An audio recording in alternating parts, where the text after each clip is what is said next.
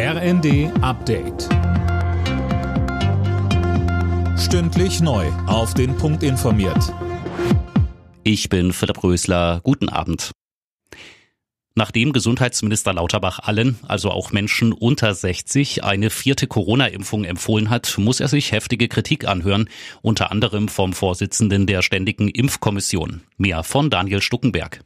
STIKO-Chef Mertens sagte der Welt am Sonntag, er kenne keine Daten, die einen solchen Ratschlag rechtfertigten. Und er halte es für schlecht, medizinische Empfehlungen unter dem Motto viel hilft viel auszusprechen. Die STIKO empfiehlt die vierte Impfung nur für Menschen Ü70, Vorerkrankte und Pflegepersonal. Auch der Virologe Alexander Kekulé kritisiert Lauterbach, weil er von der STIKO-Empfehlung abweicht. So verspiele er das Vertrauen der Bevölkerung. Der frühere Bundeswehrsoldat Franco A. ist zu fünfeinhalb Jahre in Haft verurteilt worden, wegen seiner Anschlagsplanungen, Waffendelikten und Betrugs.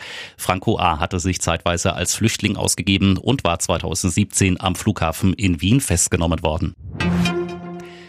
Bundesarbeitsminister Heil von der SPD will die Hartz-IV-Sätze wegen der Preissteigerungen erhöhen und bekommt dafür reichlich Gegenwind. Linken-Chefin Wissler warnt vor einem Sommerlochversprechen. Und auch der Koalitionspartner FDP ist mit den Plänen von Heil nicht einverstanden. Der FDP-Sozialexperte Pascal Kober sagte in der ARD. Der Vorschlag überrascht, der war nicht abgestimmt, das steht nicht im Koalitionsvertrag. Hingegen steht im Koalitionsvertrag beispielsweise, dass wir die Integration der Menschen in Arbeit verbessern wollen.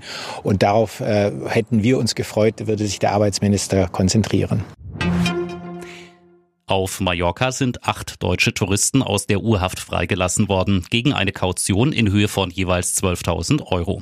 Den Mitgliedern eines Kegelclubs aus Münster wird vorgeworfen, am Ballermann einen Brand ausgelöst zu haben. Mehrere Lokale und eine Wohnung wurden beschädigt. Alle Nachrichten auf rnd.de